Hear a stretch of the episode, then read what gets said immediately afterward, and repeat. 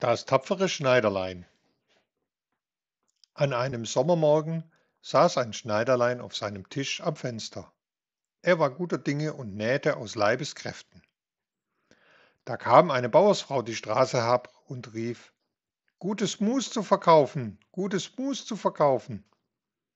Das klang dem Schneiderlein lieblich in den Ohren, und er steckte seinen Kopf zum Fenster hinaus und rief Hier herauf, liebe Frau, hier wird sie ihre Ware los. Die Frau stieg die drei Stufen mit ihrem schweren Korb zu dem Schneider hinauf und musste alle die Töpfe vor ihm auspacken. Der besah sich alle, hob sie in die Höhe, hielt die Nase daran und sagte endlich, das Mus scheint mir gut zu sein. Wieg mir doch vier Löffel voll ab, liebe Frau, und wenn's auch ein Viertelpfund ist, kommt's mir nicht darauf an. Die Frau, welche gehofft hatte, einen guten Absatz zu finden, gab ihm, was er verlangte, ging aber ganz ärgerlich weg und brummte. Nun, das Mus soll mir Gott segnen, rief das Schneiderlein, und soll mir Kraft und Stärke geben. Er holte das Brot aus dem Schrank, schnitt sich ein Stück über den ganzen Leib und strich Mus darauf. Das wird nicht bitter schmecken, sprach er, aber erst will ich die Jacke fertig machen, ehe ich abbeiße. So legte er das Brot neben sich, nähte weiter und machte vor Freude immer größere Stiche. Indes stieg der Geruch von dem süßen Mus hinauf an die Wand, wo Fliegen in großer Menge saßen, so dass sie herangelockt wurden und sich scharenweise darauf niederließen. Ei, wer hat euch denn eingeladen? sprach das Schneiderlein und jagte die ungebetenen Gäste fort. Da lief dem Schneiderlein endlich, wie man sagte, die Laus über die Leber. Er langte nach einem Lappen und mit den Worten Warte nur, euch will ich's geben, schlug er unbarmherzig auf den Teller. Als er das Tuch abzog, zählte er, so lagen nicht weniger als sieben tote Fliegen vor ihm und streckten die Beine von sich. Bist du so ein Kerl, sprach er und musste sich selbst über seine Tapferkeit wundern. Das soll die ganze Stadt erfahren und eilig schnitt sich das Schneiderlein einen Gürtel, nähte ihn und stickte mit großen Buchstaben darauf sieben auf einen Streich. Ei, warum nur die ganze Stadt? sprach er zu sich. Die ganze Welt soll's erfahren. Und sein Herz wackelte vor Freude wie ein Lämmerschwänzchen.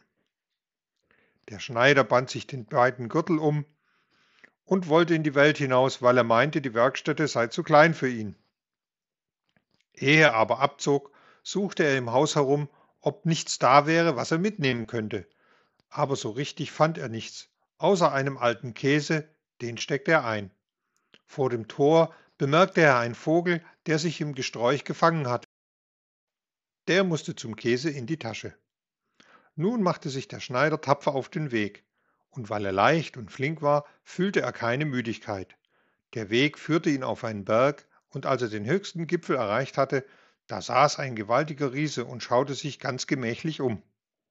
Das Schneiderlein ging beherzt auf ihn zu und redete ihn an und sprach Guten Tag, Kamerad, nicht wahr? Du sitzt da und besiehst dir die weitläufige Welt.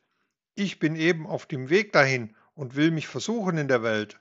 Hast du Lust mitzugehen? Der Riese sah den Schneider verächtlich an und sprach Du du miserabler Kerl, was glaubst denn du? antwortete das Schneiderlein, knöpfte seinen Rock auf und zeigte dem Riesen den Gürtel. Da kannst du lesen, was ich für ein Mann bin. Und der Riese las Sieben auf einen Streich. Und er meinte, es seien Menschen gewesen, die der Schneider erschlagen hätte, und kriegte ein wenig Respekt vor dem kleinen Kerl. Doch er wollte ihn erst prüfen, nahm einen Stein in die Hand und drückte ihn fest zusammen, so dass Wasser heraustropfte. Na, das mach mir nach, sagte der Riese, wenn du Stärke hast. Das ist nichts weiter, sagte das Schneiderlein. Das ist für mich ein Kinderspiel, griff in seine Tasche, holte den alten weichen Käse heraus und drückte ihn zusammen, dass der Saft herauslief. Nicht wahr, sagte er, das war doch besser. Der Riese wusste nicht, was er sagen sollte und konnte von dem kleinen Männlein gar nicht glauben, dass er solche Kraft hatte. Da hob der Riese einen Stein auf und warf ihn so hoch, dass man ihn mit den Augen kaum noch sehen konnte und sagte, Nun, du Erbelmännchen, das mach mir nach. Gut geworfen, sagte der Schneider, aber der Stein hat doch wieder zur Erde fallen müssen, und ich will einen werfen, der soll gar nicht wiederkommen.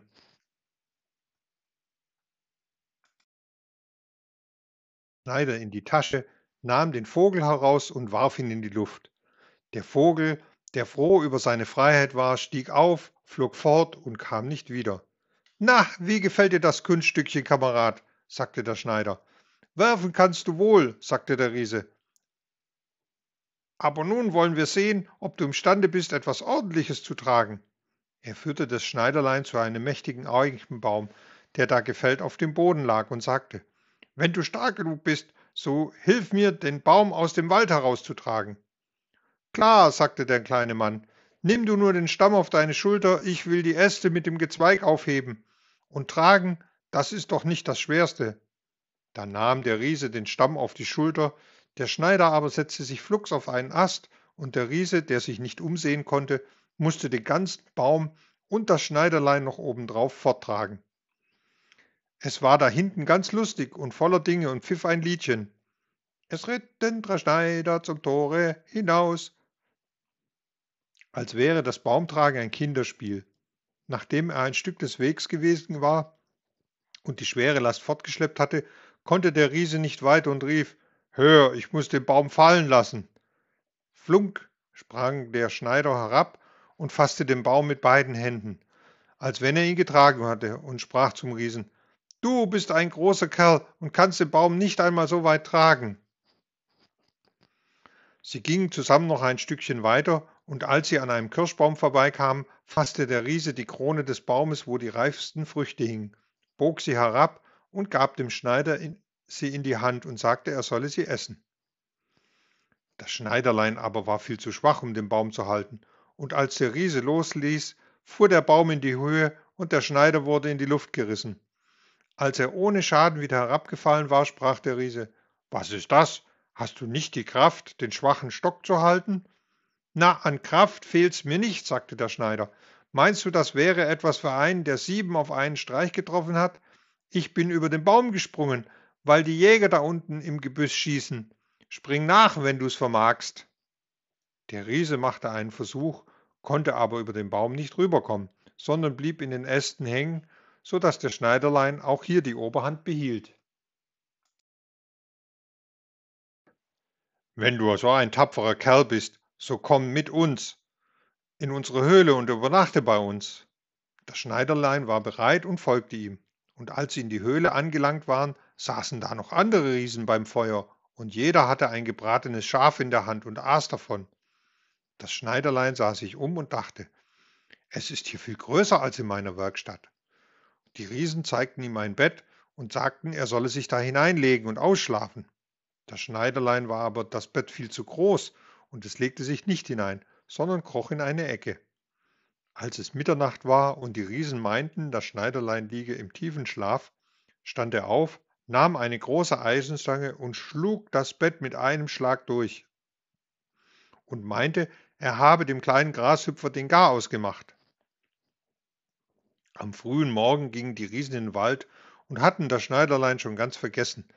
Da kam es auf einmal lustig und pfeifend dahergeschritten. Die Riesen erschraken und fürchteten, er schlüge sie nun alle tot und liefen in der Hast davon.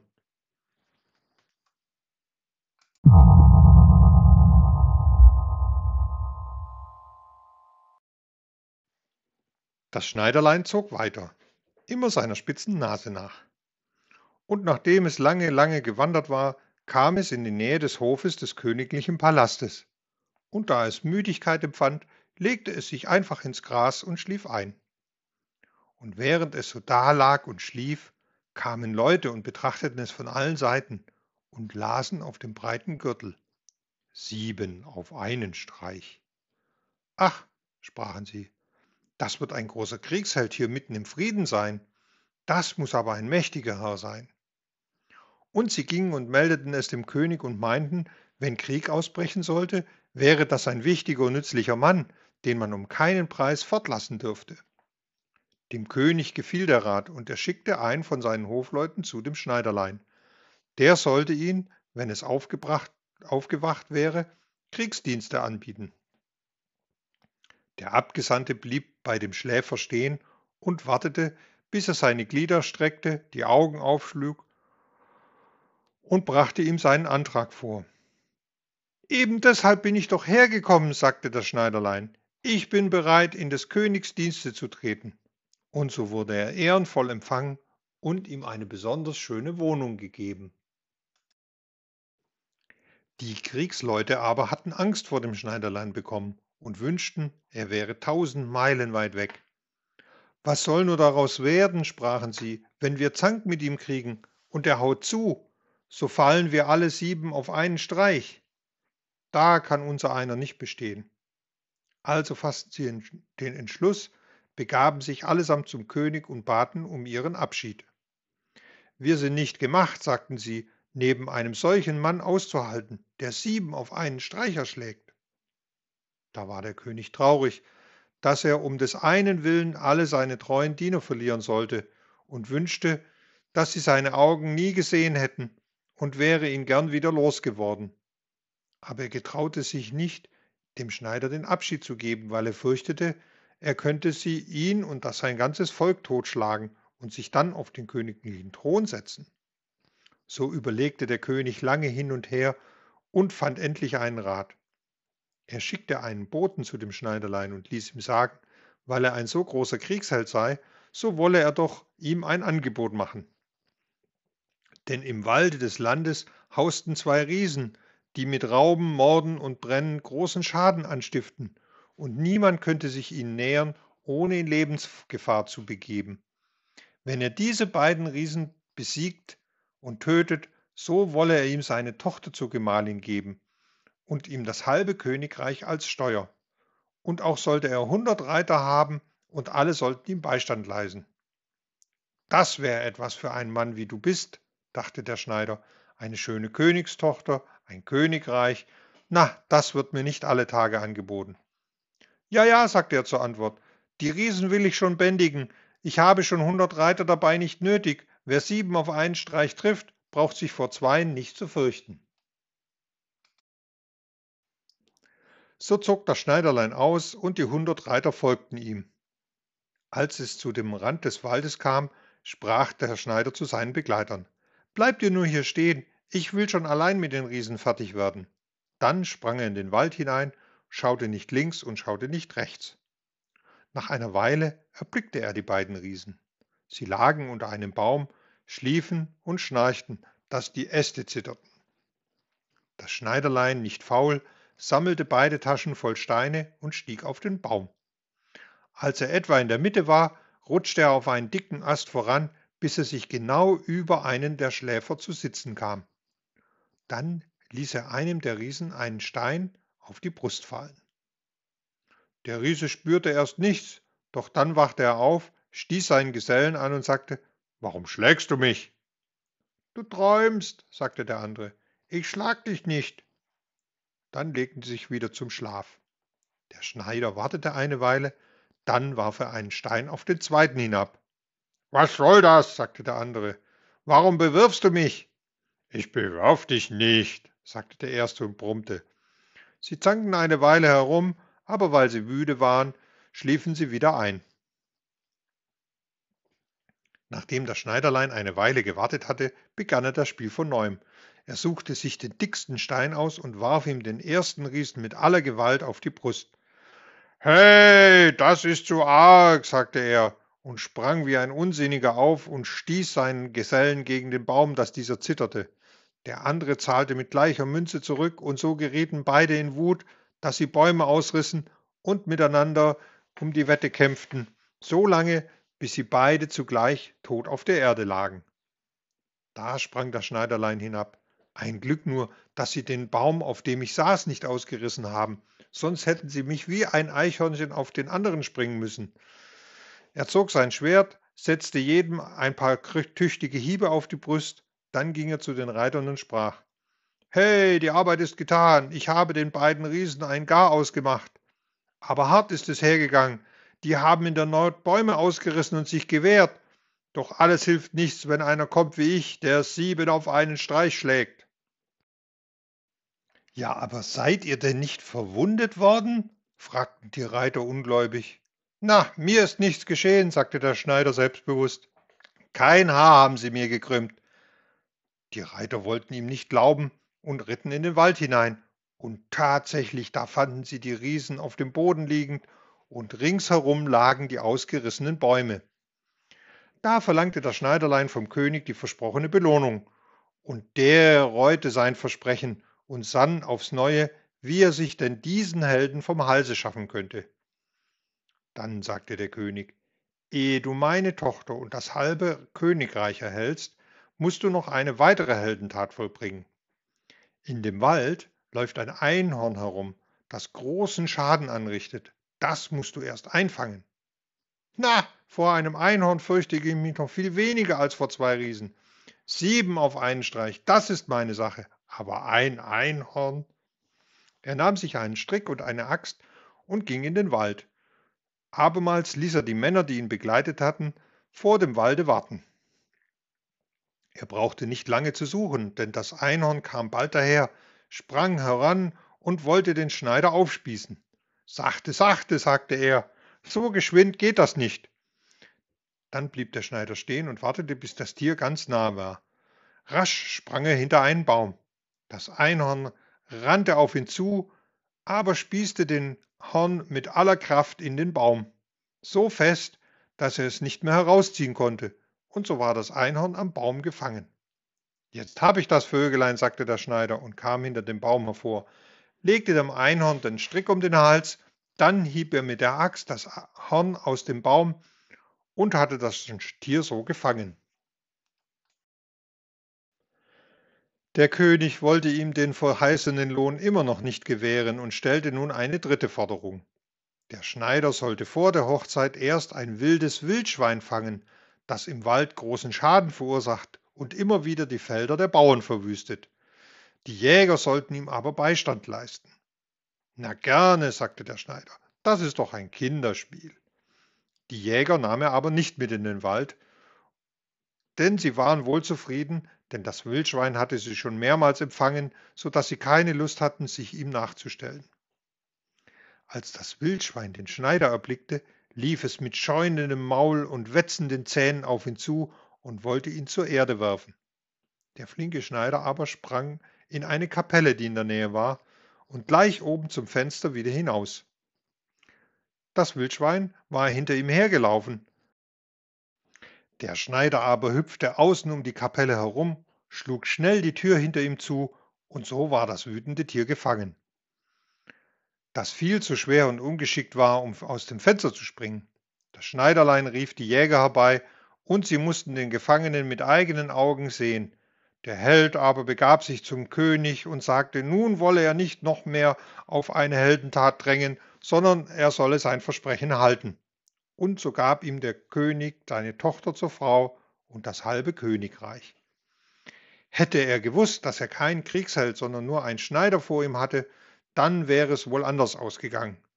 Nun aber wurde die Hochzeit mit großer Pracht gefeiert und eine kleine Feier wurde gehalten, und der Schneider wurde zum König gemacht. Nach einiger Zeit hörte die junge Königin in der Nacht, wie ihr Gemahl im Traume sprach. Junge, mach mir die Jacke, flick mir die Hosen, oder ich will dir die Elle über die Ohren schlagen. Sie war ganz verwundert doch in der nächsten Nacht hörte sie wieder Junge, mach mir die Jacke, flick mir die Hosen, oder ich will dir die Elle über die Ohren schlagen. Da merkte sie, in welcher Gasse der junge Herr geboren war, und klagte am Morgen ihrem Vater als Leid. Er möge sie von diesem Mann befreien, der wohl nichts anderes als ein Schneider sei. Der König sagte zu ihr, Lass in der nächsten Nacht deine Schlafkammer offen. Meine Diener sollen draußen stehen und wenn er eingeschlafen ist, hineingehen und ihn bitten, auf ein Schiff zu tragen, das ihn dann in die weite Welt führt. Die Frau war damit zufrieden. Des Königs Waffenträger aber, der alles mit angehörte hatte, war dem jungen Herrn Schneider gewogen und verriet ihm den Plan. Na, dem Ding will ich einen Riegel vorschreiben, sagte der Schneider und legte sich abends zur gewöhnlichen Zeit ins Bett. Als die Königstochter nun glaubte, er sei eingeschlafen, stand sie leise auf öffnete die Tür und legte sich wieder hin. Das Schneiderlein, das sich aber nur so stellte, als ob es schlief, fing an mit heller Stimme zu rufen Junge, mach mir die Jacke und flick mir die Hosen. Ich habe sieben mit einem Streich getroffen, zwei Riesen getötet, ein Einhorn fortgeführt und ein Wildschwein gefangen, und nun soll ich mich vor denen fürchten, die draußen vor der Kammer stehen? Als diese den Schneider so sprechen hörten, überkam sie große Furcht, und sie liefen, als wenn ein wildes Heer hinter ihnen wäre, und keiner wollte sich mehr wagen, ihn anzufassen. Und so blieb das Schneiderlein ein Lebtang ein König. Und wenn sie nicht gestorben sind, dann leben sie noch heute.